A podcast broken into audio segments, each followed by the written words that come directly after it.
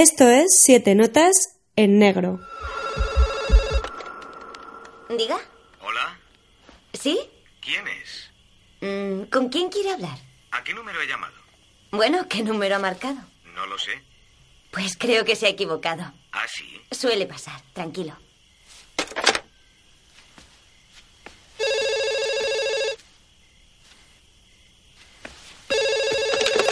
Diga, Lo siento. Supongo que me había equivocado de número. ¿y por qué lo ha vuelto a marcar? Para disculparme. Está disculpado, adiós. Espere, espere, no cuelgue. ¿Por qué? Quiero hablar un momento con usted. Hay líneas 900 para eso, adiós.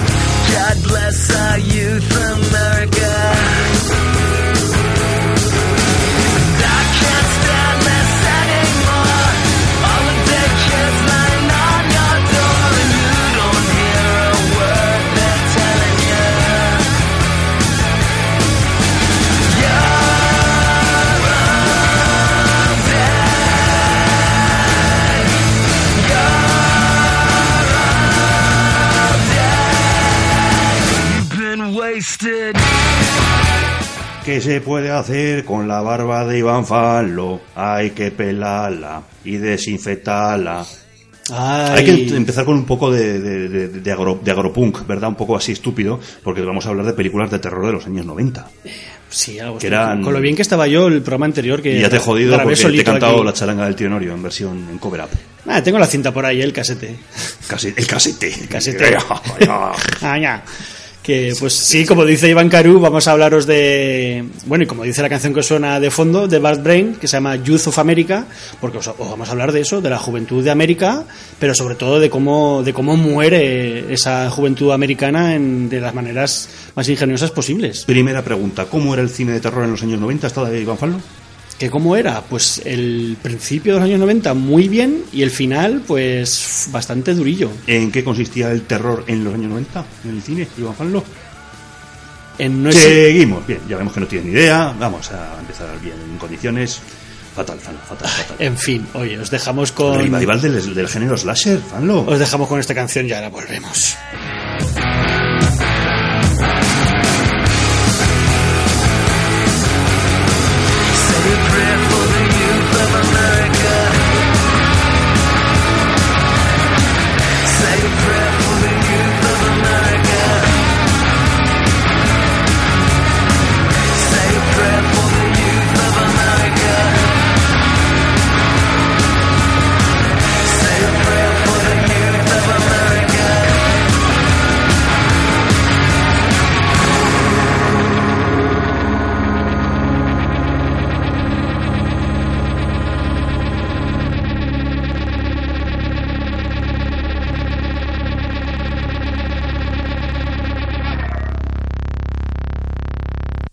Iván Caru, eh, lo que no me has dejado decirte antes, que veníamos de unos años de barbecho en el cine de terror, que desde antes del 95... Lo he hecho, desde que hicimos el programa de bueno, como tenemos preparado el programa de Mark Badersbaugh, ya estás, ya estás preparado con el, la- el cultivo, las patatas, Sí, el barbecho. sí. Patatas, que es muy de Mark Badersbaugh. Pues es que el- lo dice todo el mundo. De hecho, ¿Ah, sí? estos días me, me- me he visto algún documental de Scream en los que dicen que la gente estaba muy flipada como con la ciencia ficción del 93 al 96 tal y pues eso se dice que es la peor peor época del cine de terror, como esos mediados mediados no 90. no sé, yo no sé si diría la peor, pero desde luego buena, muy productiva no fue.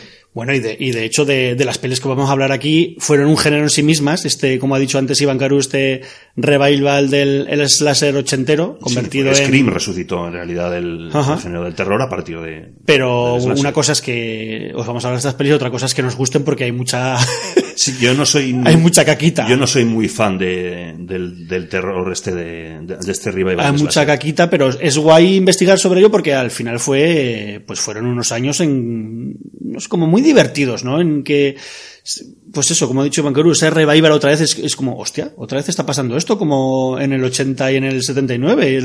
Sí, porque si, si te das cuenta, después eh, hubo un revival de zombies otra vez, que todavía estamos viviendo, Sí, y ahora parece que está intentando resurgir el revival de cine de monstruos, ¿verdad? Bueno, ya veremos, se están empeñando en ello. ya no sé yo si... Stranger Things es básicamente cine de monstruos, en realidad. Sí, hace poco salió Tenemos lo de Godzilla, con... Godzilla y las movidas estas con el mono Ram- Ahora hay una película de Rampage Jason Statham y Rampage de un con- tiburón gigante de megalodón. Hostia, el tráiler tiene muy buena pinta, Sí, sí. rollo me cojo un kilo de palomitas y dos de Coca-Cola y me lo paso pipa. Exactamente. ya veremos. Eh, pero bueno, eh, sobre todo dos factores que he estado, me he dado cuenta que, han- que influyeron un montón a este revival. El primero, a ti te va a hacer mucha gracia, el primero es Ah, la creación de Dimension Films, que todos recordaréis Sí. ese Dimension logo, Films sí. Mm. en, en la mayor, no en todas, porque la Metro Goldwyn Mayer y otras compañías más se sumaron al carro, pero en casi todas de esta época venía con el, con el loguito de Dimension Films y, sobre- y Jóvenes y Brujas, que fue una peli del 96, año de Scream, que se estrenó un poco antes y que compartía protagonistas, eh, o sea, Neve Campbell y Skid Ulrich, que son pareja en ¿Qué Scream. ha sido de, Neve- de Ned Campbell? A mí me gustaba mucho esa actriz. Pues eh, en Scream 4 es la última vez que la vi yo. Y poquito, la verdad es que, no sé. Eh, hay muchos actores que iréis viendo durante todas estas pelis que parecía que lo iban a petar, alguno lo petó un poco, luego uno se quedó ahí, pero casi todos no han, no han aguantado hasta, hasta la actualidad. Pero bueno, el, y lo que decía, que, joder, pues es una peli que, Jóvenes y Brujas, con que la temática es más bien fantástica, ¿no? Un fantaterror, como muy, una peli muy de chicas de instituto que se meten a hacer sus, sus brujerías y no estaba enfocada tanto al terror y al slasher, eh, enfocada también muy, muy, muy, muy, muy, muy mucho al público femenino. Pero bueno, que yo creo que es la primera que reaviva la llama esta del terror teen. Se dieron cuenta como que, onda, pues esta cosa de un poco de terror, chicas y chicos guapos, todos en el instituto en la universidad, como que... Como que recuerda mucho a esas películas de los años 70 de chicos y chicas guapos en un campamento de verano. Exactamente. Básicamente. Exactamente. Y eso, y lo que hemos hablado antes, una cosa fue Jóvenes y Brujas y otra la creación de Dimension Films. Eh, hombre, esto, además ahora, ahora podrás ver que muchas cosas cuadran con lo que sabemos en la actualidad de, de los hermanos Weinstein, porque son los creadores de Dimension Films, ahí en 1992, bajo la sombra de Miramax, Al, era... herma- al hermano no le ha caído nada de... No, no, él dice que... Ya Que- que veremos. él no quiere saber nada. ¿o qué? ¿O qué? Claro, ahora te das cuenta de esta productora que era todo reparto de tías jóvenes, claro, la de la de cosas que seguramente porque Rose McGowan no es por nada, pero claro, la primera película de las primeras de Dimension Films es Scream, no a la primera, pero de las primeras y ahí estaba pues el primer papel lo más seguro en cine de Rose McGowan, que es la que más ha levantado el, el hacha de guerra ahí con- contra el señor Weinstein, o sea que todo viene de aquí. Pero bueno, lo que os he dicho, que el Miramax, eh, o sea, los Weinstein lograron sacarse esta, esta mini major, o como, no sé cómo se llamará muy bien. O sea, el- como los jefes son Miramax, pero ahí estaba Dimension Films, que yo creo que lo que Miramax lo hizo para que, para sacar pelis indies que no, a ellos no les molaba tener su nombre, todas estas de terror, de ciencia ficción cutre, pues decían, no, no, esto lo hace Dimension, aunque estemos nosotros también por detrás, salva- salvaguardando a Dimension Films, pero Sí, todas las grandes productoras tienen sus diversos eh, subgrupos donde meten cierto tipo de películas que no quieren e- encajar dentro de la gran productora general. Pero bueno, de todos modos, luego he estado investigando un poco y hay un lío de compras, de, de movidas legales, de follones, porque al poco de la creación de Dimension Films, al poco Disney compró Miramax, eh, pero los hermanos Weinstein luego en los 2000 crearon ya la Weinstein Company, entonces en el 2005 o algo así creo que eh, la Weinstein Company compró, adquirió Dimension Films otra vez para ellos, pero los derechos de- hasta 2005 de las películas son de Disney, después son para no sé qué, eh, no sé, son... Trama- un tema legislativo Sí. que si, eh, si, si en el juicio se tiran un año y los contratos tienen 200 páginas, pues mm, evidentemente no vamos un nosotros a simplificar cacao algo. que bueno pero es, es, es curiosillo saber estas cosas y, y bueno sobre todo que que el- fueron los que Dimension Films fueron los que empezaron a lanzar este a reavivar la, la llama del del, del slasher los slasher eh, films y, oye, ¿tú sabes qué cosas que tengan en común todas estas pelis de, de esta época? Pues eso, Scream, sé lo que hiciste el, el último verano, Leyenda Urbana... Sí, que suelen morir un montón de mujeres Mm. y que al final de la película es una mujer la que vence al monstruo. es algo así común. Muchas, muchas veces sí, sí. La gran mayoría. Sí, lo vence. Pones a contar, coño, Halloween, Jamie Lee Curtis, eh, Pesadilla en el Street, ahora no recuerdo el personaje de la chica, pero sobrevive en todas las películas, es la que se mata a Freddy. Eh, Viernes 13 también. Siempre es una chica la que acaba Sí, sí. derrotando al monstruo. Pero aquí, aquí en, los, no- aquí en los, en los 90... Freddy vs. Jason, Ahí está. que es incluso más tardía, porque es del año 2003. Sí, son, son de no los lo 2000. recuerdo. Pero bueno, es que este, esto ha traído cola realmente del... Este, Alien. este ciclo del terror noventero, así adolescente, pues será como del 96 al 2000, pero luego ha seguido estirándose la cola hasta, bueno, como que Screen 4 es de 2011, o sea que no, no te digo nada y te lo digo todo. ¿Cuántas partes tiene eh, eh, Viernes 13? Viernes ¿Cuántas 13 partes tiene Halloween? Sí, sí. Al menos estos han quedado ahí, menos mal también, ¿eh? Te voy a decir una cosa. pues eso, que el, yo he, he sacado alguna, algunas cositas que se repiten mucho en estas pelis que me han hecho mucha gracia. Sobre todo, bueno, pues lo que, como ha dicho Iván Caru, eh, personajes muy jóvenes, o sea, carne fresquita para, para el asesino. Eh, unos pósters calcados unos a otros, que es la moda que lo dice, de todos diseñadores de pósters se, se parten el culo de lo que se inició aquí, que es la de la, la moda de los, los pósters de cabezas flotantes. Ya no es un póster muy dibujado, es como las cabezas de los personajes sobre fondo negro, ahí como flotando, para que se vea bien que eres el protagonista y que están buenos y que son guapos y jóvenes ellos y ellas, y el título de la película. Y hay muchas páginas de comparación de pósters, que a lo mejor te salen 50 o 60 pósters de toda esta moda y son exactamente iguales, o sea, son todos eh, calcados, calcados. Es, es muy cachondo ver estas paginillas. Y la segunda razón, o sea, el segundo tema que engloba estas pelis, y que es por el que también os, he- os hemos hecho este podcast, es por la banda sonora. Más que por la banda sonora, por el, por el soundtrack, porque todas... eh, Sí, soundtrack es banda sonora, Falo, sí. porque todas tenían en, pues eso, un soundtrack de canciones con grupos modernukis de, de la época. Que la época son finales de los 90, que desgraciadamente también lo que pasa es que era un poco flojunesca, vamos a decirlo así. Inicios del new metal. Sí, Así como muy ese, barato. po- ese post grunge Sí. que se había ya descafeinado mucho y es muy Era chicle. muy sí, er- muy pop, eh, muy sosainas que pues eso que al final al finales de este de 1996 se estrenaría la peli que revolucionó el terror. Empezaba con esta llamada de teléfono. Mira, mira, escucha.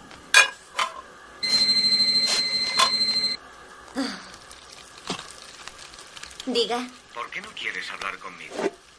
¿quién eres? Tu nombre, te diré el mío. Creo que no te lo diré. ¿Qué es ese ruido? Son palomitas. ¿Estás haciendo palomitas? Ajá. Yo solo como palomitas en el cine. Es que me dispongo a ver un vídeo. ¿De veras? ¿Cuál? Se trata de una película de terror. ¿Te gustan las películas de miedo? Ajá. ¿Cuál es tu película de terror preferida? Ah, no lo sé. Debes tener una preferida. ¿Cuál recuerdas? Am, la noche de Halloween. Es la del tipo con la máscara blanca que se pasea acechando a los canguros. ¿Y la tuya? Adivina. Am, pesadilla en el Street. ¿Es la del tipo que tiene cuchillos en lugar de dedos? Sí, Freddy Krueger. Freddy, eso es. Me gusta esa película. Es terrorífica. Bueno, la primera sí, pero las otras no valen nada. Dime, ¿tienes novio? ¿Por qué lo dices? ¿Quieres invitarme a salir? Tal vez. ¿Tienes novio? Ah, no. No me has dicho tu nombre. ¿Por qué quieres saber mi nombre? Porque quiero saber a quién estoy mirando. ¿Qué has dicho? ¿Qué quiero saber? ¿Con quién estoy hablando? No es lo que has dicho. ¿Qué crees tú que he dicho? ¿Qué? Oye, Oye, tengo que colgar. espera, creí que íbamos a salir juntos. Oh, no, no lo creo. No me cuelgues.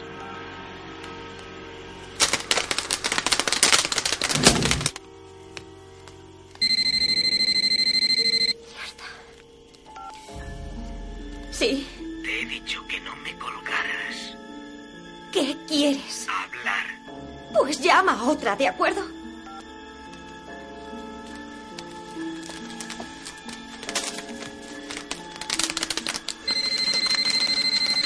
Escúchame, capullo. No, escúchame, tu pequeña zorra. Si vuelves a colgarme, te destriparé como un pescado. ¿Entendido? Sí. Se trata de una broma. Yo diría más bien de un ¿Te apuntas? Rubita. Ay, pobre Drew Barrymore. En realidad esto no habría pasado si al contestar, al, al contestar el teléfono, ¿te gustan las películas de terror? No, pum, y cuelgas. Y se acaba todo. Hombre, yo cuando me hacen este tipo de llamadas que no sé quién es y suelen ser de, de- de una compañía de teléfono o de seguros o de algún banco y tal, lo que suelo hacer es em, encender una radio y, y poner el, el teléfono al lado de la radio. Ah, y ¿se que lo pones? Yo alguna vez- Yo, yo solía poner el pollito de California. Y te lo digo totalmente en serio. Pero eso es bueno, tienes que poner algo más malo, hombre. Hombre, pero es que la gente flipaba porque lo que están escuchando es una conversación, una tertulia, lo que sea, y se cree que están hablando con ellos cuando en realidad es la radio. Oye, pues mira, la próxima vez la haré. Yo alguna vez O, lo- o puedes hacer como nuestro paisano, eh, Tonacho, que lo tenemos en la tele, el de Minecraft Zaragoza. Eh, cuando le llamaron en, ah, mientras estaba grabando, le llamaron de, de una compañía de teléfonos y, y él estaba grabando en directo y dijo, "Oiga, de- disculpe, es que estoy construyendo un, castillo de, de, de- de basalto volcánico en el, en el aire y luego me voy a ir al Twilight Forest. Hasta luego. Le colgó porque estaba jugando a Minecraft, así que... Pues muy bien. Oye, que el, a mí me parece súper potente este comienzo de, Sí, sí, la verdad de es sí, peli. es- O sea, nadie se esperaba. Ahora no tenemos Es, tantos. es ese comienzo lo que hace la película, porque en realidad el resto de la película es, mm, es el típico, el asesino que hemos visto 55 millones de veces. Sí, le intentaban dar un poco la vuelta, porque había como, era, era esa mezcla de parodia, Mm. de terror, había mucho homenaje, pero al mismo tiempo acababa siendo lo mismo. Exacto. Pero se, no, estaba, estaba muy guay, había mucho, pues eso, homenaje a, a nombres, a, sale Linda Blair, por ejemplo, y me he dado cuenta Salen Jay y Bob el silencioso. Ah, no, que esa es la 3, perdona. que no, me, no me di ni cuenta, no lo sabía, no me acordaba, y viendo estos días sale Linda Blair en un cameo que, haciendo de periodista, oye, pero déjame en paz, para dos segundos, o sale Wes Craven disfrazado de, La chica de Mania Cop sale en Drive haciendo un cameo. oye, mira, Aunque Drive no sea de terror, pero... Como que friki, decir. ¿eh? Within. Pues eh, eso sale el propio Wes Anderson vestido de Freddy Krueger haciendo, eh, fregando el, el suelo de- del instituto. No sé, que hay, hay mucha cosa chachi. Por cierto, una peli que, para que fijéis, si fue el propio Wes Anderson, has dicho. o sea, Wes Anderson, eh, Wes Craven. Ah, Wes joder, Craven. digo, ¿en serio? Uy. Sale Wes Craven. O habría molado que fuera Wes Anderson. Sí, con el pelo, además tú casi pinta más de, de Bedel que de Wes Craven. Y, y- y Tim Burton de recepcionista, ¿verdad? Sí, Con el pelo ahí, ¿no? ¿En qué le puedo ayudar? Ay. Oye, pero joder, lo que te iba a decir antes, que es una peli que, para que veamos lo que lo petó, tú, a ti que te gusta mucho lo de las cifras, he estado mirando que costó 14 millones de dólares, Es que el cine de terror es baratísimo. es baratísimo, pero y para la época en Estados Unidos recaudó eh, más de 100 millones y en todo el mundo eh, casi 200, creo que eran, no llegaba a 180 millones de dólares, pero eso para 1996 es un, es una auténtica pasada. Más luego imagínate, Mira- ventas de DVD, de VHS. Mira la cartelera ahora. Hace poco han estrenado una película que se llama lo de Truco o Trato, creo que es, algo así, o Verdad o Trato. Sí. Es una puta mierda, realmente mala, está hecha con cuatro duros, pero mm, tiene provecho.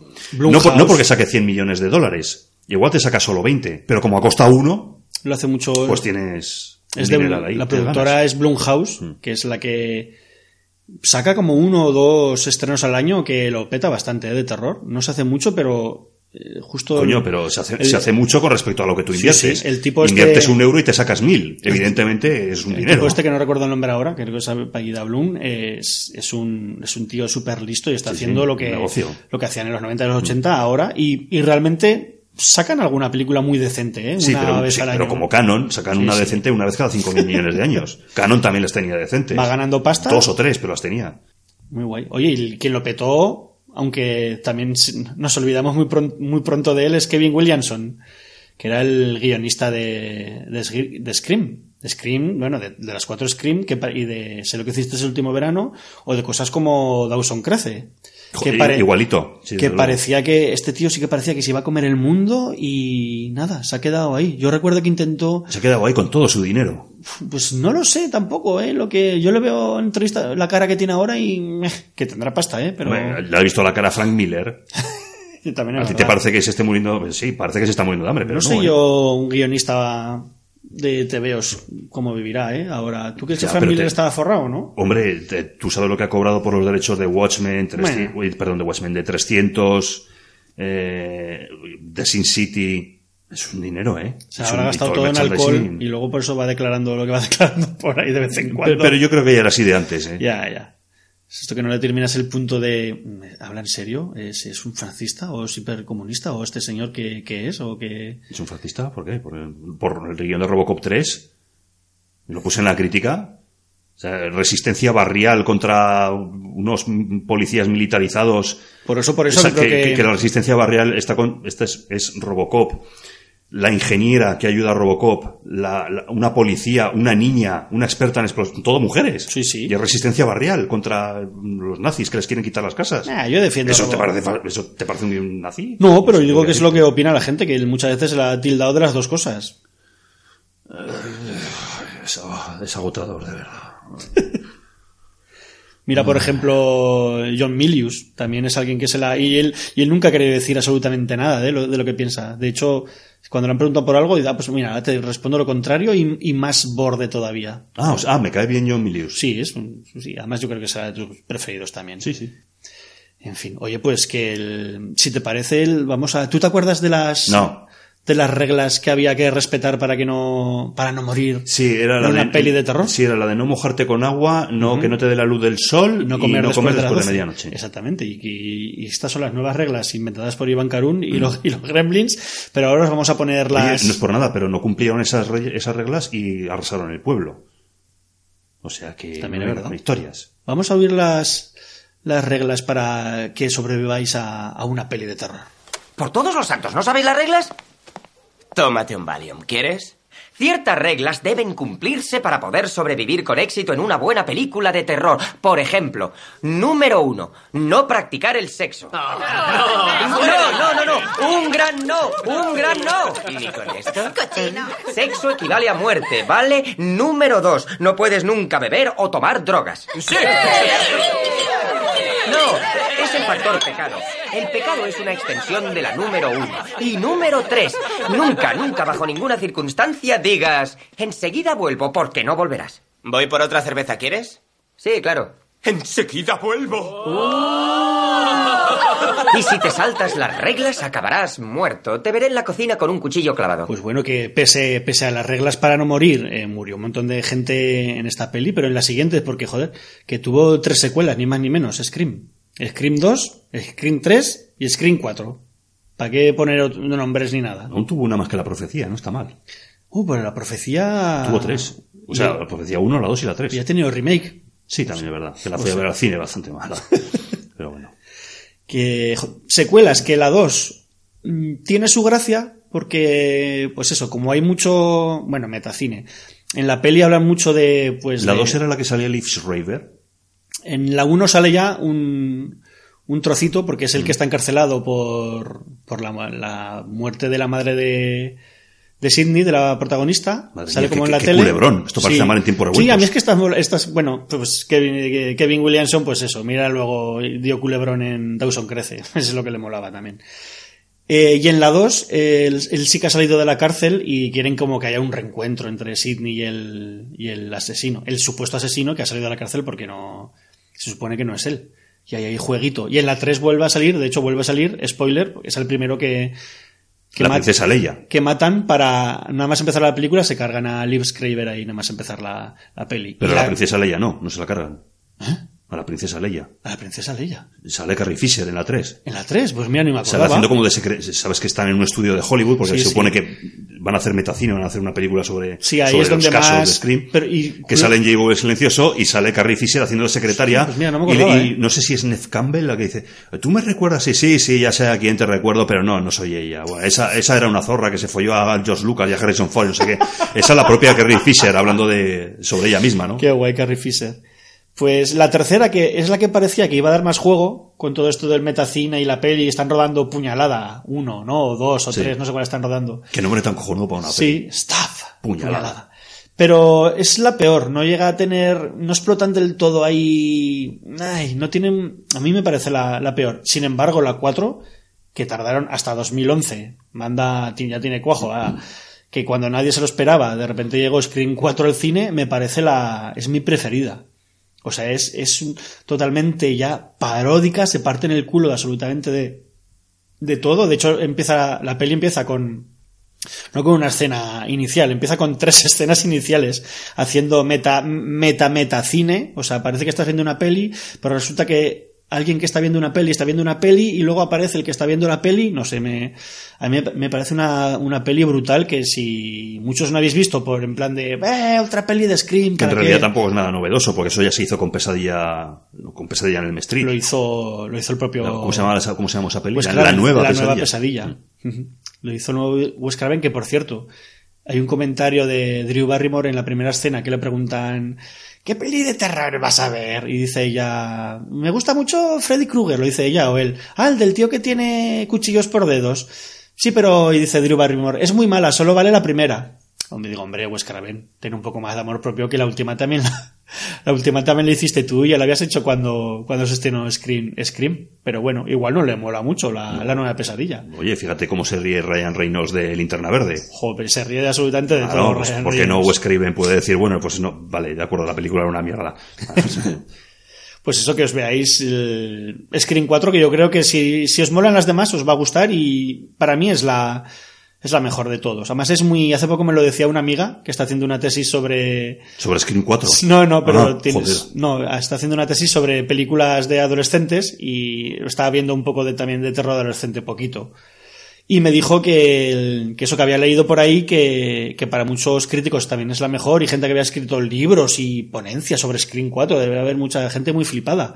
Y que lo ven mucho, eh, que es como todos los que salen de las pelis anteriores, en realidad se enfrentan a los nuevos protas adolescentes, que claro, son rollo treintañeros versus, o cuarentañeros casi ya, versus adolescentes, y eso que es muy como los millennials en contra de nuestra generación, pues eso, los nacidos en los 80 y así. O sea que nada, que si ve- queréis ver morir millennials, con todo el gusto que os veáis Screen 4, que da gustito. Oye, fíjate tú. ¿Da gustito? Sí. ¿De qué tipo? Y bueno, venga, os vamos a poner una, una cancioncilla que la banda sonora la hacía Mar- Marco Baltrami, bastante decentilla y que estos años se puso, se puso bien de hacer pelis de terror, pero eh, el soundtrack llevaba, tenía canciones muy guays, como la primera que, con la que hemos empezado el programa, o como que tenía al señor Nick Cave and the Bad Seeds. eh, Hombre, Nicolás Cueva y las malas semillas. Sí, aquí con este Red Right Hand, que pues que creo que de hecho también sale en la segunda parte de Scream, pues porque es así como muy misteriosa.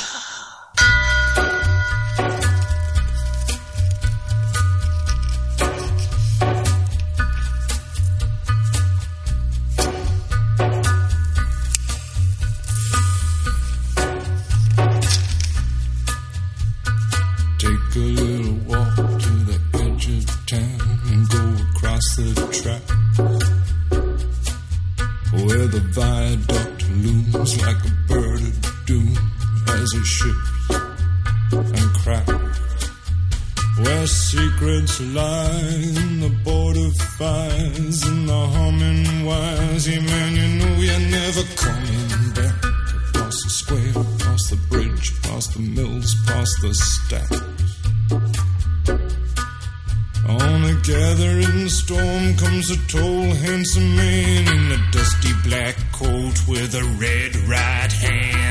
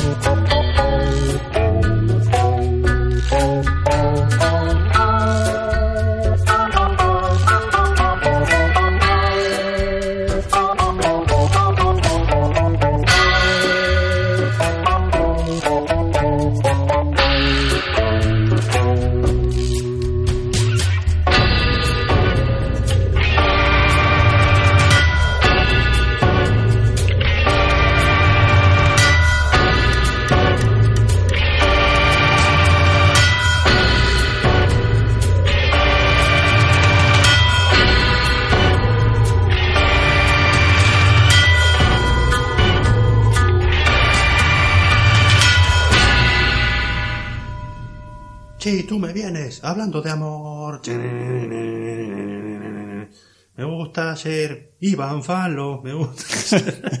Hoy te va a tocar los cojones con cada canción que cantes. Bueno, pero eh, si son así, con, si son con este gusto me, Claro. que tienes, me parece, me parece muy bien. sé lo que hiciste el último verano, tocarte los cojones, como haces todos los veranos, Falo. 1997, ahí estaba este esta peli que empezó ya empezaba la bajona ya del género, o sea, con la segunda peli de terror adolescente noventero, yo ya que fui al cine a verla me di cuenta de, "Ay, pero esto ya no tiene gracia como Scream ni se lo están tomando en serio." Pero que y mira que era Kevin Williamson el que hizo el guion, ¿eh? pero es una peli de terror pf, convencional, fofucha y nada, pues que pf, por aquí teníamos a, a gente que luego igual lo petó un poco, ¿no? Pues Jennifer Love Hewitt, la Sara Mi- Michelle Gellar, Gellar, la de Buffy, sí. Buffy, Ryan Phillip, así con sus ricicos, que también se quedó un poco ahí. Perdió los ricicos, se quedó calvorota. sí. Y no sé, Annex. No, no lo sé si se quedó Annex o no. tenía, un, tenía un papelillo.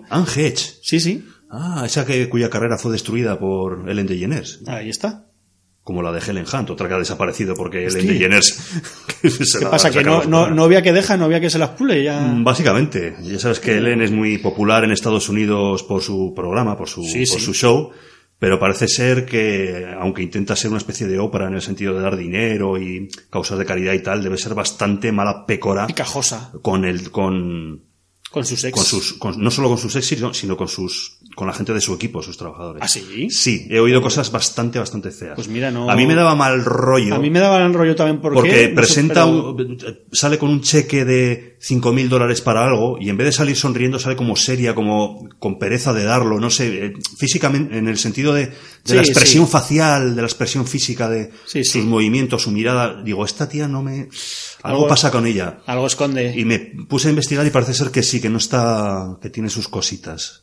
De mal genio y de, mm, Joder. Y de para, rencorosa en ese y sentido. para cambiar el genio, ¿tú llegaste a ver o has visto alguna vez sé lo que hiciste ese último verano? Sí. ¿Y, y qué? Ni No, no, no estaba, no estaba mal. ¿No te, ¿No te disgustaba? Nada. Hombre, luego vinieron peores, eso no hay que... Ah, bueno, hay que tener en cuenta que no, la he visto más que una vez en la televisión porque no echaban otra cosa. Típica peli, ¿no? Como de slasher Sí. que no sabes si es sobrenatural o no, si lo que te persigue es un fantasma o es alguien que se quiere vengar. Eh, no, en realidad es que, es una peli que ya hemos visto en realidad, aunque tantas veces Unas cuantas veces. que, que no hay ninguna sorpresa finalmente. Bueno, y la hemos visto tantas veces que dijeron, pues vamos a sacar una secuela. Sí. Una secuela no, dos, Dos secuelas, secuelas. Que yo la tercera, la verdad es que no la he visto, pero la segunda en su momento, la segunda es de toda esta hornada, creo que es de, creo que es del 98, esta, esta aún sé lo que hiciste ese último verano, pero de toda esta hornada es la que mejor me lo paso de todo, ¿Por qué?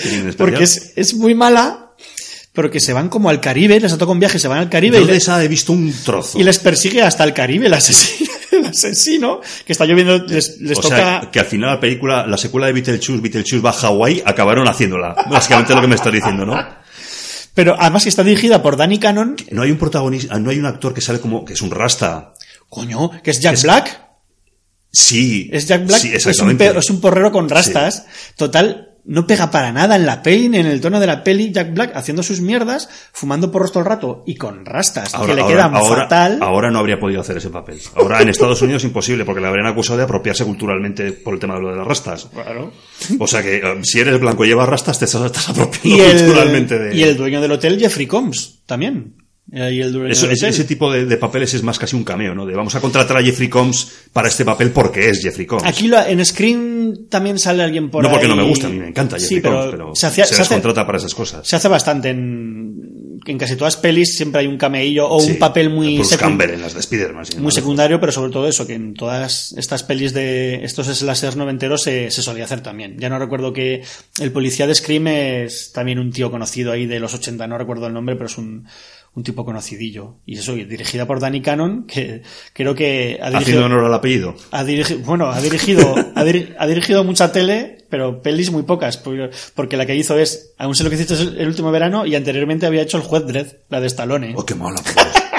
Entonces eso es lo del pobre Danny Cannon, lo que, pues eso, que se quedó relegado a dirigir un poco cosas en, en televisión, pero bueno, que os vamos a dejar con una canción de, de la primera peli de Sé lo que hiciste el último verano. I did what you know, I know, I know what you did last summer. Y pues que tenía, tenía bast- canciones bastante guays en la banda sonora, como este Hash de Kula Shaker, un grupo muy de 40 principales, ahí a finales de los 90. Yo recuerdo ir- Hash me suena así. ir de viaje a estudios y, y, y oír a Kula Shaker un montón. Eh, pero bueno, que lo petó con esta canción, que es una versión de, de uno de los primeros singles de Deep Purple, o sea que tenían buen gusto al elegir canciones. O sea que os dejamos con un poco de rock and roll.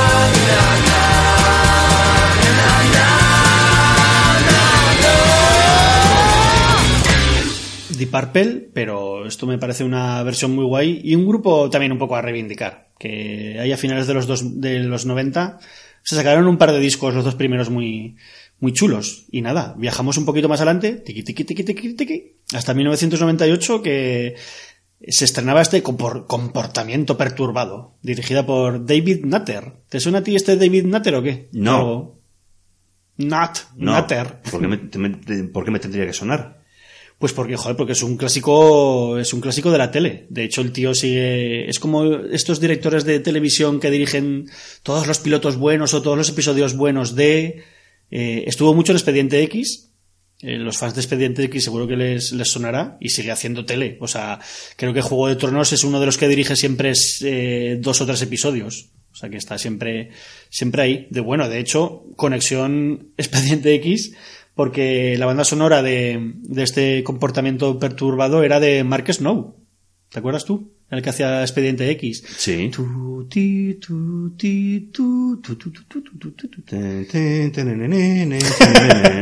Pues eso, y que es una, es una banda sonora bastante bastante diferente, es bastante guay. Igual que, joder, pues igual que la peli. Yo no sé ti, si tú verías en la época este comportamiento perturbado, que los protas son James Marsden que es el tío que hacía de Cíclope luego en, Sí. en X-Men, y Kathy Holmes, uno de sus primeros papeles también, y empezaba a petarlo, a despuntar un poco por el Dawson Crece. Eh, sale Steve Reisbach, que es un tío, estos clásicos de los 80, que ya había salido también en Expediente X, o sea, no sé, ya aquí igual metió mano David Nutter, de verdad, ¿A quién? eh, en el guion y en, en las de- de- decisiones, no lo sé. Porque también es una película de, creo que era de Metro Goldwyn Mayer, ¿eh? Esta no es peli de, de Dimension Films. Hubo ahí tres o cuatro pelis de, que no, no van a ser todas de Dimension Films también. Se apuntó todo el mundo al carro del, Me he distraído y no sé de qué me estás hablando. del terror. Pues eso, que si has visto tú este comportamiento perturbado, la peli. James Marsden, No, Kathy Holmes. no. Es James Marsden que llega de nuevo a una ciudad Sí, pero que no, no, porque su hermano ha muerto. Que no lo he visto. Claro que se lo estoy contando Ah, a vale. nuestra gran audiencia. Y entonces nota como que pasa algo, hay como un grupo de gente, de alumnos muy raros en el instituto, como muy aplicados, pero que, no sé, como ve que, ve cosas raras. Y entonces es un poco casi la invasión de los ladrones de cuerpos, ¿eh? O con un doctor loco que cambia las personalidades a los chavales para que sean rectos y tengan lo que tengan que hacer, estudien, sean buenos atletas, no, no estén salidos. No sé, a mí posiblemente, o sea, 20 años después de todas estas pelis es la que mejor aguanta de todas. Igual también porque es un, más bien un thriller, así casi fantástico, que no, que no es una peli de terror, de sustos, de asesinatos. Entonces igual por eso... ¿No era de ese palo también la primera película de... Iba a decir los Wachowski, las Wachowski, porque ya se han cambiado de sexo las dos. Lazos ardientes. Sí. Bueno, pero eh, de ese palo y de, y de este también. Era más de, de café olé. O sea, de darle ahí al. Era un poco erótica, ¿eh? Thriller erótico. erótico, sí. Sí, sí. Pero esto es más thriller adolescente. No sé, ya te digo. Yo, si queréis rescatar alguna peli de todas estas, es- esta es muy guay para, para ver ahora. Y tiene personajes interesantes. Eh, tampoco actúan mal, no sé, está y que habla yo, yo sé, yo creo que habla mucho de pues de la alienación de los personajes y de y de ser uno mismo, incluso de no tener miedo como al fracaso, ¿no? A, ese fracaso escolar que joder, pues fracasar a los 16 años, 17 un poco, tener un, un resbalón, pues como que no pasa nada, no hay que tener miedo a ser joven, si es que tenemos toda la vida por delante, que muchas veces no hay mucha peli de todo lo contrario, en plan de Bueno, en nuestro, si caso, no toda la, en nuestro caso, toda la vida por delante no. Ya hay una parte que hemos gastado. Sí, sí, y que tampoco hemos estudiado, o sea que La hemos tirado a la basura. La hemos tirado perdido el tiempo estúpidamente. Qué asco de vida. Así que nada, si tuviera que recomendar tres pelis o... ganas de suicidarme ahora mismo. Si tuviera que recomendar tres pelis de todas estas que vamos a hablar, esta la metía, lo más seguro. Así que, así que yo por ¿La mí, metías dónde? en, en el saco. Uy, por Dios, Fanlo, ¿en qué lío te estás metiendo? ¿Y te apetece que ponga una cancioncilla y salimos del lío? ¿Qué cancioncilla? Pues eh, una de un grupo que se llama The Flies, se llama Got You, la canción. Los moscas. Los moscas que no los conocen, ni, ni su puta mosca los, co- ¡Hala! los conoce. En este ya casi post-grunge del que hemos, hemos hablado antes, bastante soso, la verdad, pero para que veáis una muestra de cómo andaba la música fofuna por estos años. Bastante mal. Ahí es cuando empezaste a tocar tú, de hecho.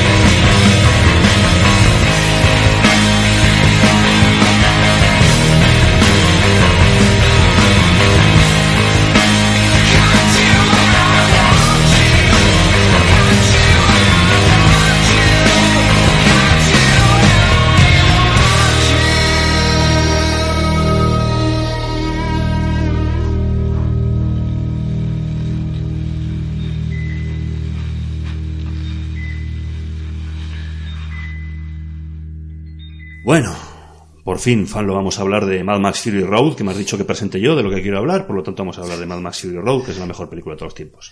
Pues mira, como estoy de acuerdo contigo y además es verdad, y muy bien. Y ahora vamos a hablar de leyenda urbana, venga. Vaya, hombre. si ni siquiera a ti te gusta la leyenda urbana. Pues la verdad es que esta me ha parecido flojuna, flojuna, ¿eh? Mira que cuando empieza la peli... eh, no sé si es por el planteamiento, que yo creía que iba a haber algo decente, todo esto de las leyendas urbanas y que realmente no está rodada mal, porque todas, hay que decir una cosa, tienen un tufillo a telefilm todas toda esta jornada de pelis que... Pues sí, porque tienen un presupuesto muy bajo. Sí, y no, sí. no tienen ningún... Con todo el descaro del mundo hacen que la producción, el valor de producción sea bajo y por lo tanto pues parecen baratas. Porque lo son. Exactamente. Pero eso que no está, no, yo- no está como mal rodada, eh, pero cae todo en el tedio más absoluto. O sea, es un, un rollaker luego de, de peli. Y bueno, y lo que estábamos hablando hace poco a micro cerrado, que además aquí, en España al menos, todas estas leyendas urbanas, ni las conocemos, ni como que nos las sudan un poco. Y creo que se per- me imagino que se pierde ese rollete que igual sí que hay en Estados Unidos, ¿no? Es lo que te he dicho, hay una leyenda urbana de que están unos en un coche, ay, soy hay cosas en el capó arriba, pues es que eso no salgas porque es que hay alguien ahorcado y son sus pies que es como, eh, what the fuck, ¿cómo qué? Si nosotros vamos aquí en tractor, ¿de qué me está contando este hombre? Exactamente, o un bici, Pues fue- Verano azul, verano azul, no pasa el- no sé, como que, joder, se quiera, y mira que tiene cameos guays esta vez, porque tienes un cameo de tu amado Brad Dourif, Hombre. totalmente sacado de quicio, además gritando, Sí, no, como siempre, no es por nada. Pero es- es- hace su papel de loco. gritando, además que también es como que hace de mm, está atender en una gasolinera, de gasolinero, y va, y parece que, además está muy mal rodado, como que tiene que dar la sensación de que está intentando de gasolinero gritando. Sí. Como Alfredo Landa en, en. Lleno, por favor, ¿no? Era Es la Brad Dourif y Alfredo Landa compartiendo los mejores gasolineros del mundo, gritones. eh, pues tiene como que hacerte creer que está que va a hacerle algo a la prota, pero en realidad la está ayudando, pero es como que, o sea, aquí no se entiende nada, ni que has querido contar, ni explicar, ni, en fin. Y bueno, y luego tenemos ¿No a, se parodia esa escena en la de Cabin in the Woods? pues, ¿Te acuerdas que cuando van al pueblo, que Sí, paran en una sí. gasolinera y el tío les dice, porque tenéis que ir a este punto, porque no hay no sé qué, no sé cuántos, y le llaman, y le llaman por teléfono, oye, pero ¿qué cojones les estás contando? Coño, que me meto en el papel. claro, qué peli más maravillosa, eh, Cabin in the Woods. Además, mira, ahí solo, solo hizo guion tu, tu odiado, Josh eh, Whedon. tu, tu odiado Josh Whedon. Tiene, tiene sus fallos la película también. eh, Sí, bueno. no digo que no. Hay que tener también También es cierto que no lo ha dirigido él, la Sí, dirigió sí. dirigió algo más competente, como es eh, Drew Goddard, si mal no recuerdo. Sí. Así que bueno. Y bueno, eso, otro, bueno, cameíto, más bien. Papel pequeño está Robert Englund. Aquí el señor Freddy Krueger haciendo de, de profesor. Que siempre, oye, para mí siempre es un placer ver- verle ahí, la verdad. Eh, en todas estas que estamos dando no hay ni una en la que salga un cameo de Stephen King, que es alguien bastante habitual a la hora de hacer cameos también. Pues no me la voy a jugar porque no he visto todas, pero yo creo que, yo creo que no. Ha sido una pregunta que me ha surgido ahora mismo. ¿eh? No Además es muy, sí que es un tío que ha hecho muchos cameos hasta mediados de los 90, salían muchas pelis Sí. de, incluso, joder, incluso, Incluso con pa- pa- papeles alguno, pero evidentemente no es lo suyo. No, No, no, no, reconoce no, que no. Como lo nuestro también es hablar un poco de bandas sonoras, joder, pues que algo muy guay de la peli sí que es esta banda sonora, pero bueno, es que está compuesta por el grandísimo Christopher Young, que es el tío que hizo entre otras, Hellraiser, por dar un ejemplo, que es otra banda sonora maravillosa. Mm. potente, sí. De hecho, casi, mira que me gusta Hellraiser, pero es que es más, más buena que, que la peli y todo, ¿eh? que Hellraiser. Porque ver Hellraiser ahora está guay, pero... Parece, uy, que está, parece que está hecha con papel de celofán y, Sí. y cuatro clavos, ¿verdad? Sí, sí, es como, hostia, aquí también se gastaron muy poco dinerín, ¿eh?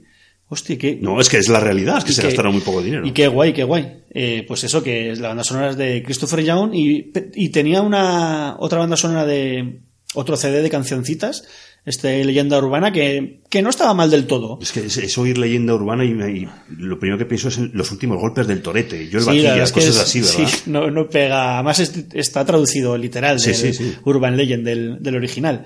Pues tenemos a, a Stavin Westbar, que es un grupo, bueno, pues ese, de este post-grunge un poco más ruidista, que salen en muchísimas bandas sonoras. Yo no sé con este grupo qué pasa, pero un montón de bandas sonoras siempre están por ahí rondando. Tenemos a Rob Zombie, ya cantando cositas en solitario, o de Crystal Method, este grupo así como...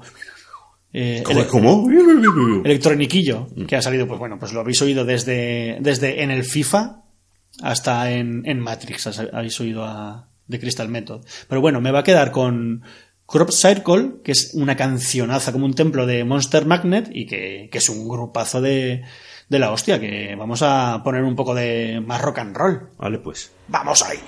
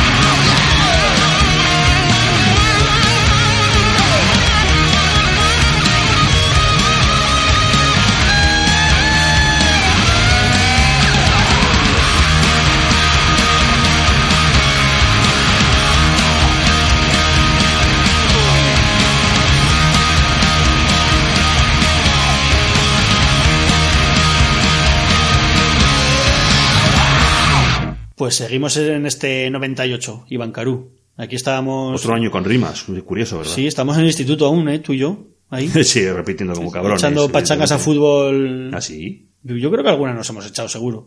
Yo, no, de hecho. no te, no hab- te- no te confundas, porque recuerdo perfectamente que a final de año, el último día de clase, yo tenía un taco de dos por uno de Calimocho y nos fuimos tú y yo y Ángel Carlos al bar, que tú te, aco- pues te dije, nos vamos a ir a tal bar a, a las 10 de la mañana a, a ponernos hasta el culo de Calimocho. Y no Hostia. nos pusimos hasta el culo, nos tomamos unos cuatro litros, dos, un litro para cada uno, si mal no recuerdo. ¿Cómo se llamaba el bar este El al que- 51. 51, chaval. ¡Hosti! Ni me acordaba yo del 51. Ay, abuelo, Le cebolletas. pagamos la carrera al hijo. Ya te de- digo. vamos. Y eso que era barato de narices. Hosti. Por un euro, dos litros de Calimocho.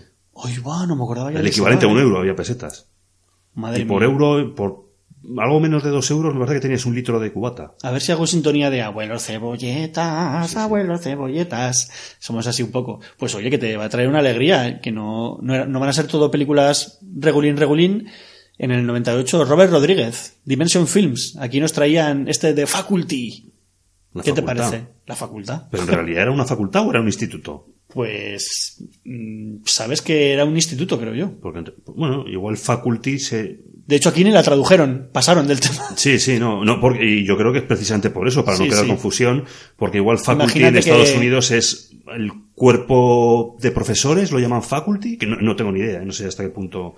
La verdad Aquí es que facultad es otra cosa. La verdad es que aquí es otra cosa y, ahí así se mm, quedó. Oye, pero aquí estamos de acuerdo o no? Peliculón. Sí, no, la verdad es que está, está, está realmente bien, sí. Que mira que Robert Rodríguez tiene sus Tiene mongadas. o, o mitad muy entretenidas o mitad auténtica mierda.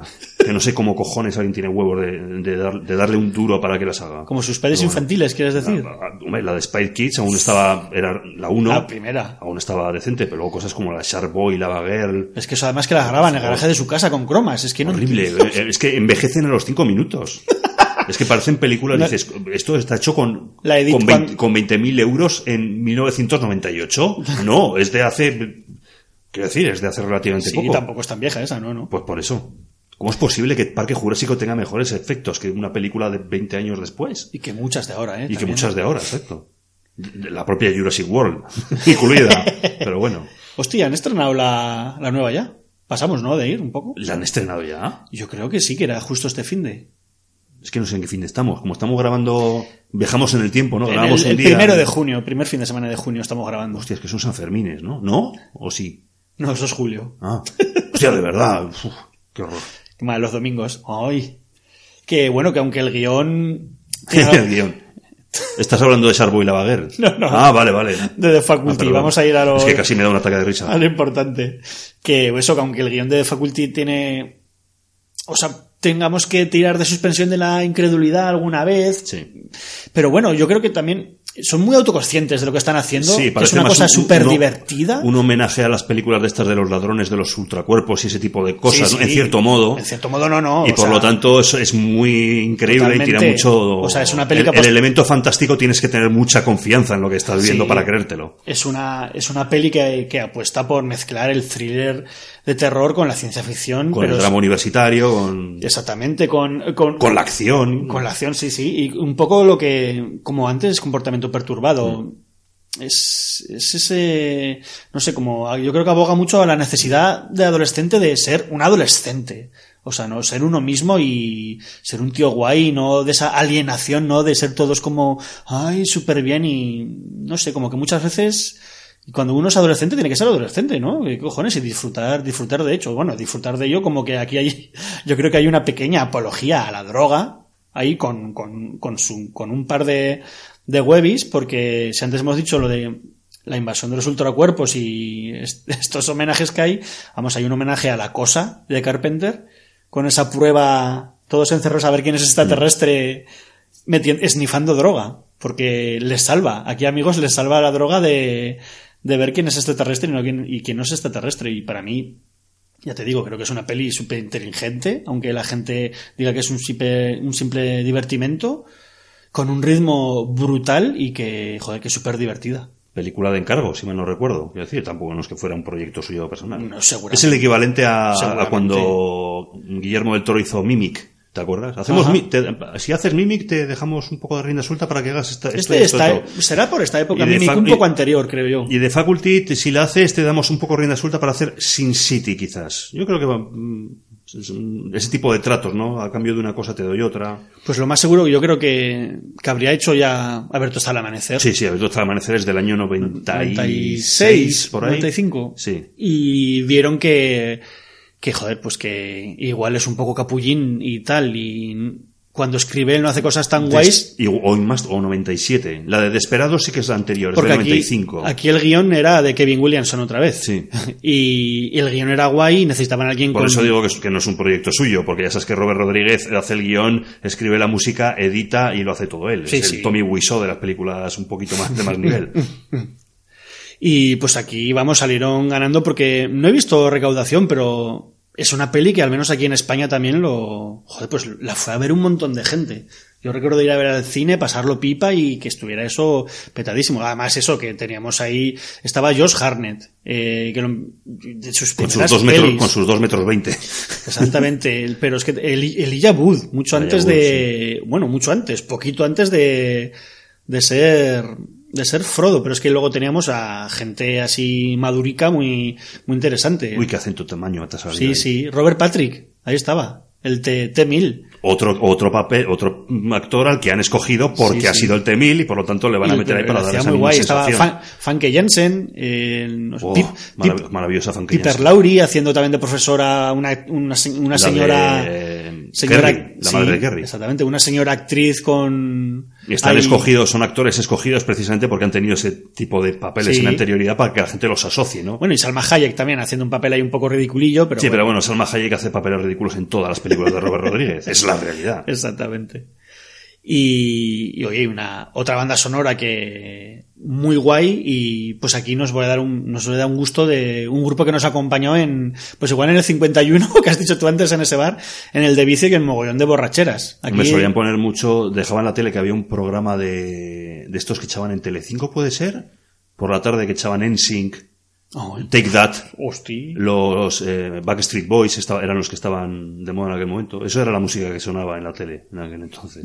Aquí, pues aquí te traigo a, a Offspring, cuando ya lo Hombre. había, yo lo había petado con este Kids Aren't Alright, que yo creo que será de la americana, ¿no? Cuando ya lo, lo mega petaron, porque si ya con el Smash la habían petado, aún subieron como boom, un peldaño Sí, más. el Smash fue del 96 también por ahí. ¿no? Aún Sí, subieron más sí. en el mainstream y bueno, pues que os traemos esta canción que yo creo que la película empezaba con, con este Kids Aren't Alright, que era toda una declaración de intenciones y, y que estaba, que estaba súper guay. O sea que ponmela, Iván Carú. No me da la gana.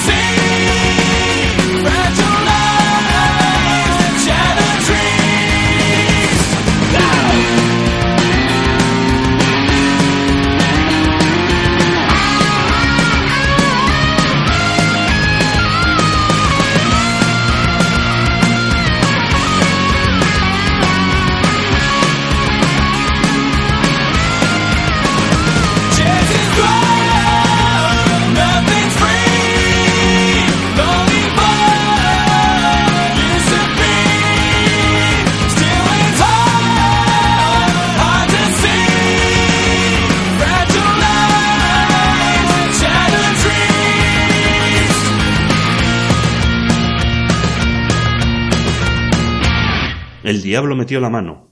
¿Dónde la metió? Eso ¿O quisiera- por dónde? eh, que Eso quisiera ¿Y para qué? ¿Con qué intención? Uy.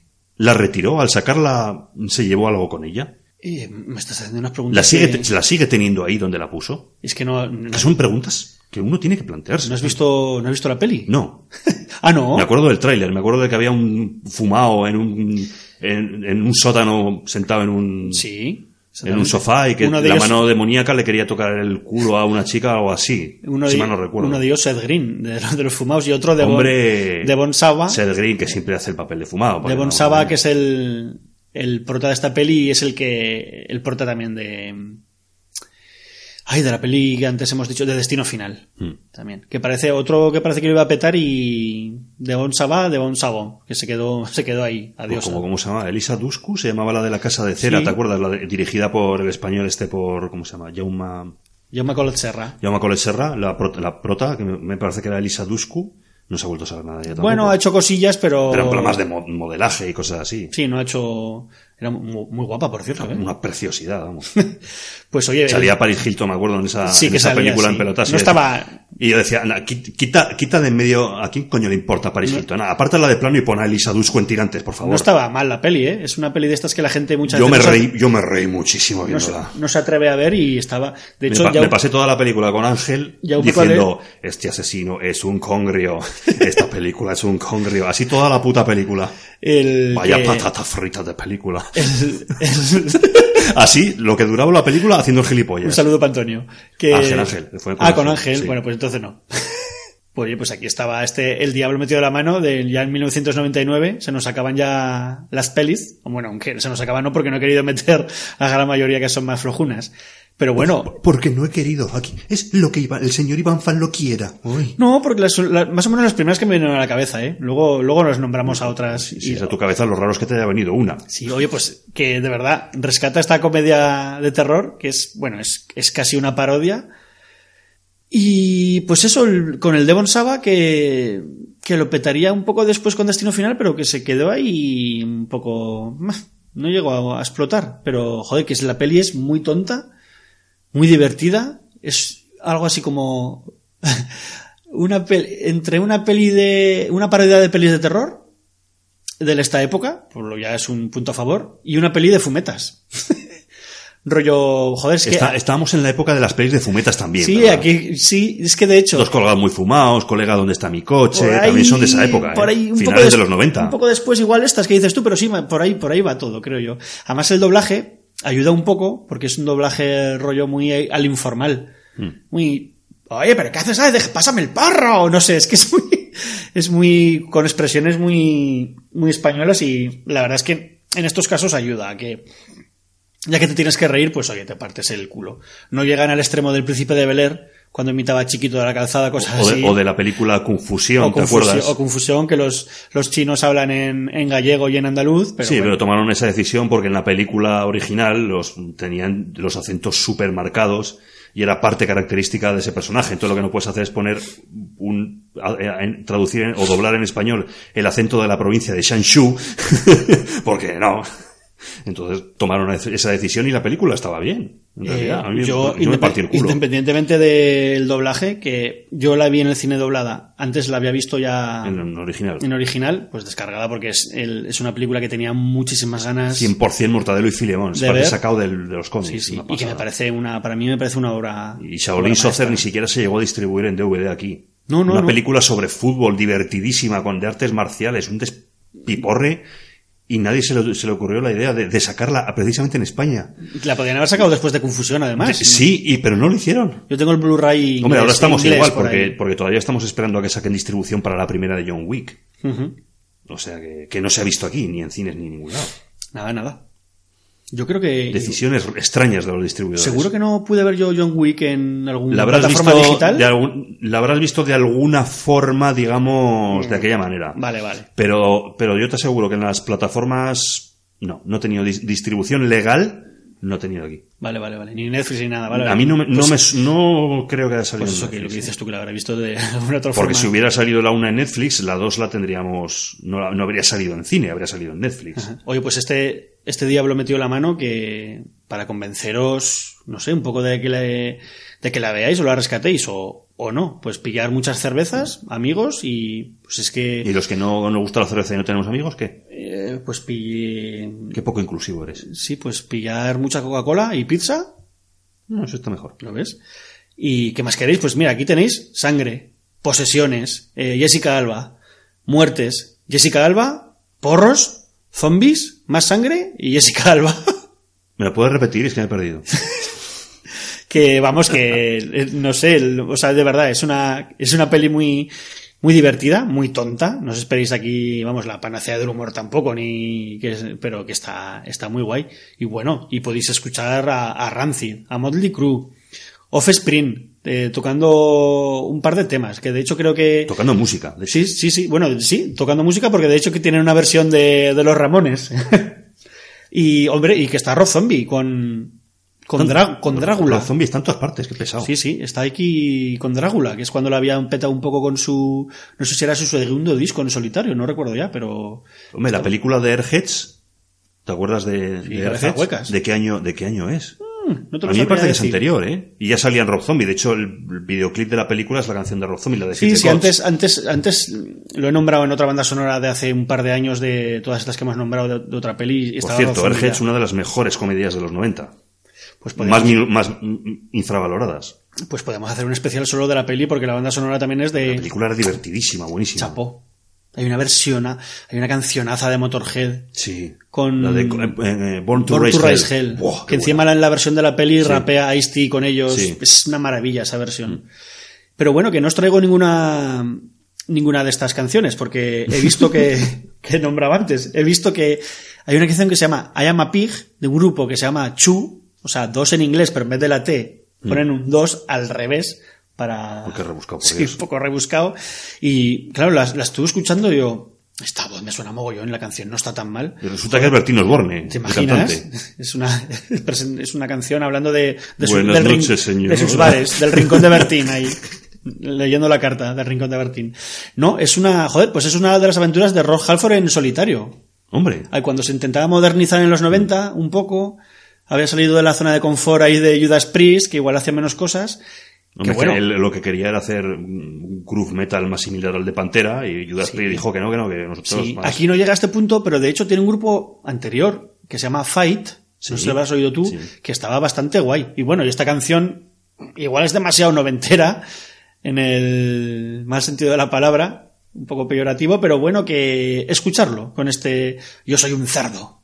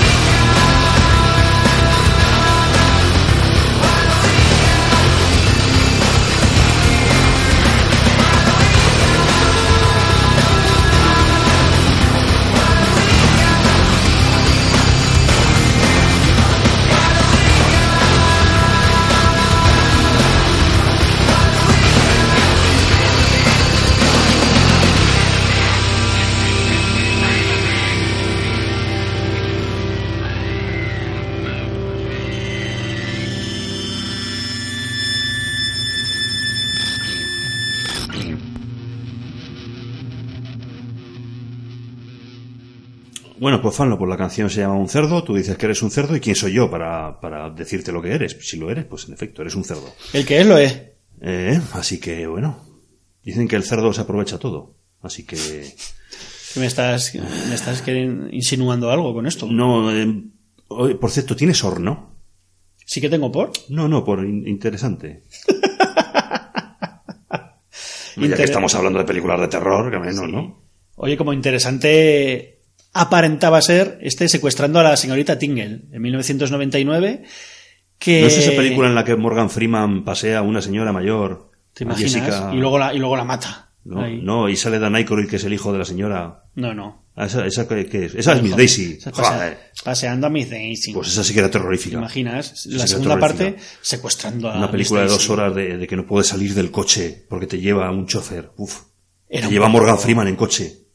Madre mía. Era un poco peñazo. Y bueno, joder, que esto es un pequeño bluff, eh, porque la premisa molaba. Los actores, pues bueno, joder, eh, está ahí Jeffrey Tambor haciendo un papelillo, Katy Holmes repitiendo, y estaba Helen Mirren, que era la señorita Tingle, era esta, señora- esta profesora despiadada y un poco illa de Putin.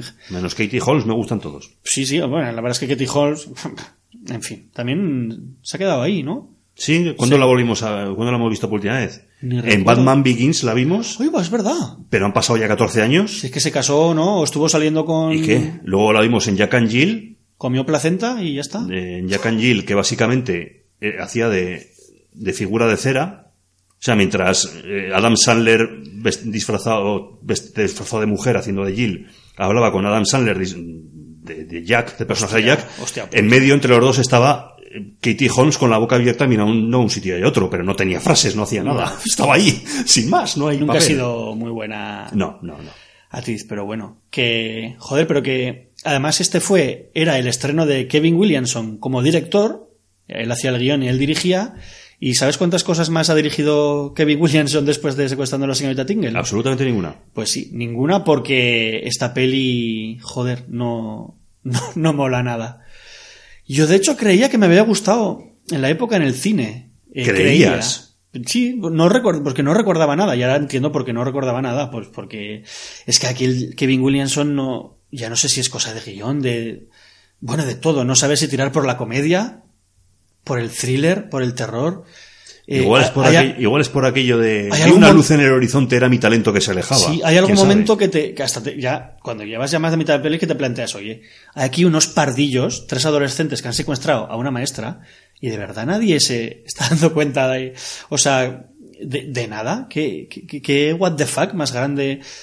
Y no sé, y, a- y reconocer que al principio está muy bien hecho, que te caiga mal ella, que quieras que tiene hasta un poco de sentido que la secuestren, más o menos, pero no, no, o sea, es, es una- un auténtico bluff y que pues no os la recomiendo y no sé, pues eso, y la verdad es que se acabó un poco el mojo de Kevin Williamson. Igual lo recuperó, pues eso, ese 2011 con, con el guion de Screen, de Screen 4, que sí que me parece bastante inteligente y muy divertido, pero vamos, otras cosas que podéis buscar que últimamente ha hecho, yo recuerdo The Following, una serie que, Ah. que sacó hace unos años, que era una auténtica... ¿Quién era el protagonista? No, Kevin, Kevin- Kevin Bacon. Kevin Bacon. Una especie de, de culto, ahí, no sé, era, era un otro petardo de James peli. Purefoy era el malo. No me recuerdo. cómo era. No, No recuerdo el recuerdo. actor.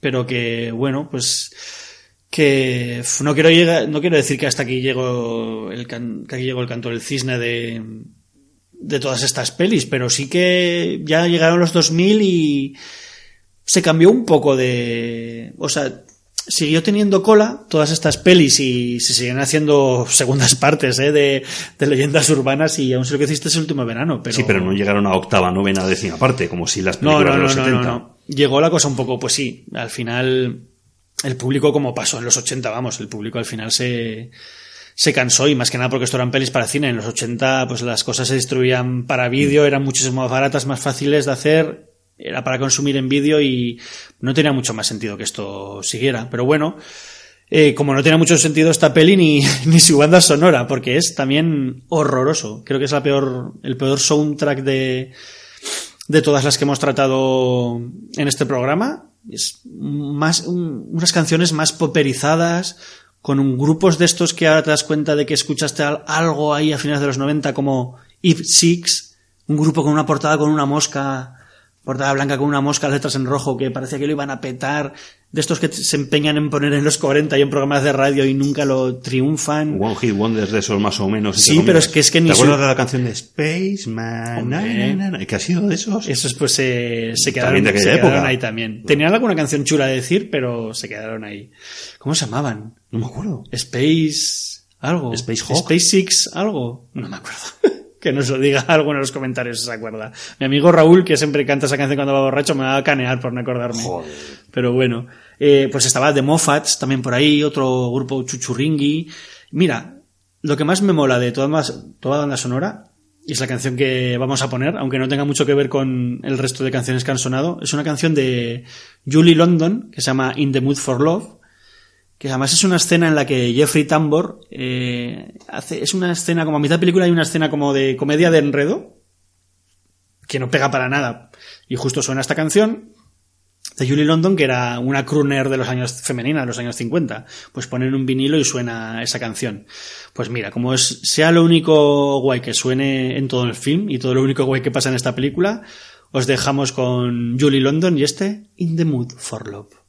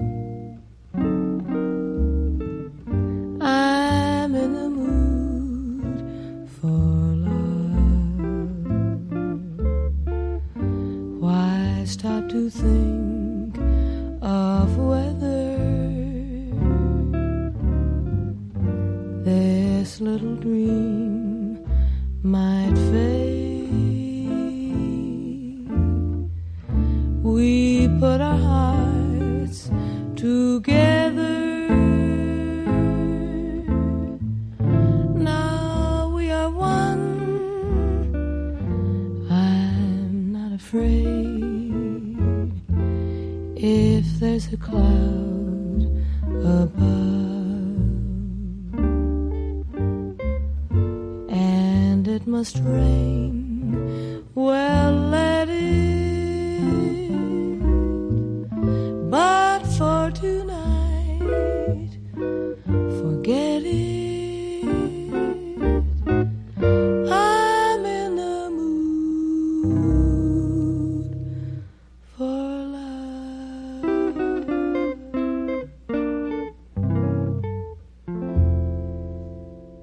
Vamos a acabar de una santa vez. Este es el tercer intento de intentar acabar, porque llevamos Fanlo y yo discutiendo sobre el torture porn, sobre si Crueles Intenciones es una película de terror, un psicothriller eh, o es una comedia de destape.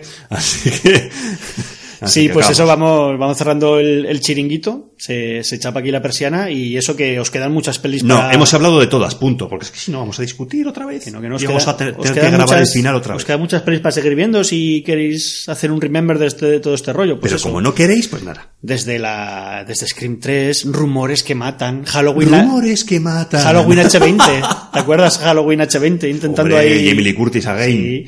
Leyenda, Leyenda Urbana 2, Leyenda Urbana 3, Destino ¿No había Final, unas que eran Wolf Creek o Wolf no sé qué, algo de Jeepers Creepers? Jeepers Creepers empezó un poco también un poquito después, Destino Final. Había unas de hombres lobo. Llegaron a sacar cinco partes. De- Destino- las de Destino Final también. Por eso. Eh, o Cherry Falls, ¿te acuerdas tú de Cherry Falls? También. Que era la peli en la que era al revés de todas estas. Que una de las reglas en el cine de terror se supone que es ser virgen, no hacer el amor para salvarte, pues aquí al revés, el asesino iba, iba cargándose vírgenes Que es lo que en realidad han hecho los asesinos satánicos en- a lo largo de toda Exacto. la historia. Y entonces, pues, el, el- el- la ciudad esta o el pueblo entero de Cherry Falls lo que quería hacer era poner a follar a todos los No adolescentes montaban para al final salvarse. una especie como de org- Sí. un intento incluso institucionalizado Casi de orgía, sí. sí. La verdad es que es una peli que también argumentalmente pintaba muy guay y luego, luego no estaba tan guay como... Sí, pues porque si la idea original es mola, pero luego no se desarrolla para que tenga un sentido, pues Oye, da o, igual. o, o en España, que tardado... Aquí como siempre llega todo tarde, a los Más de mil cámaras 2000, velan por tu seguridad. El arte de morir. Oh, Tulo negro. ¡Qué mala, colega! Pues eso, que os dejamos todo eso para que, por si queréis, cortaros las venas viendo, viendo películas. Y yo por mí, ya está aquí. Hasta Iván, despide y cierre. Despídete y di a todos nuestros radio oyentes, podcast oyentes, lo que, lo que te venga en gana. Adiós. Mira qué bien. Oye, pues después de haber hablado de decenas y decenas de adolescentes muertos, nos ¿Qué, vamos... qué menos que matar a unos adolescentes? Exactamente, nos vamos a afilar los cuchillos y... ¿Qué coño? Yo, yo no, yo, yo lo hago a pelo, yo a mordiscos. ¿Ah, sí? Sí, ¿Qué no me, no me prefieres, que gusta vayamos- utilizar elementos. ¿Vamos al campo fútbol a por los fu- futboleros o a una biblioteca? No porque, no, porque en realidad ya no hay futboleros porque se acabó la liga. Ya no. Y en las bibliotecas, pues ya sea, para cuando salga esto ya la universidad ya han hecho los exámenes de selectividad, están vacías. Joder, qué depresión. Pues sí, oye, pues... No podemos matar a nadie. Mm, Pues dentro de esta depresión, mira, os vamos a deprimir un poco más porque os, os vamos a dejar con otra canción de The Faculty, así cerramos un poco por todo Qué gran alto. grupo de Faculty. otra canción de la, otra canción de la película de Faculty. Ah, vale. Con una de las últimas buenas canciones de, de Oasis, así que os dejamos con este Stay Young. Oh, atención a esa crítica velada a Oasis eh, que ha hecho Iván Fallay. Una de las últimas canciones buenas de Oasis. ¿Cómo la deja caer? Qué cabrón. Oye, pues venga, hasta luego chicos. Stay young, seguir, seguir jóvenes, happy happy, besos besos.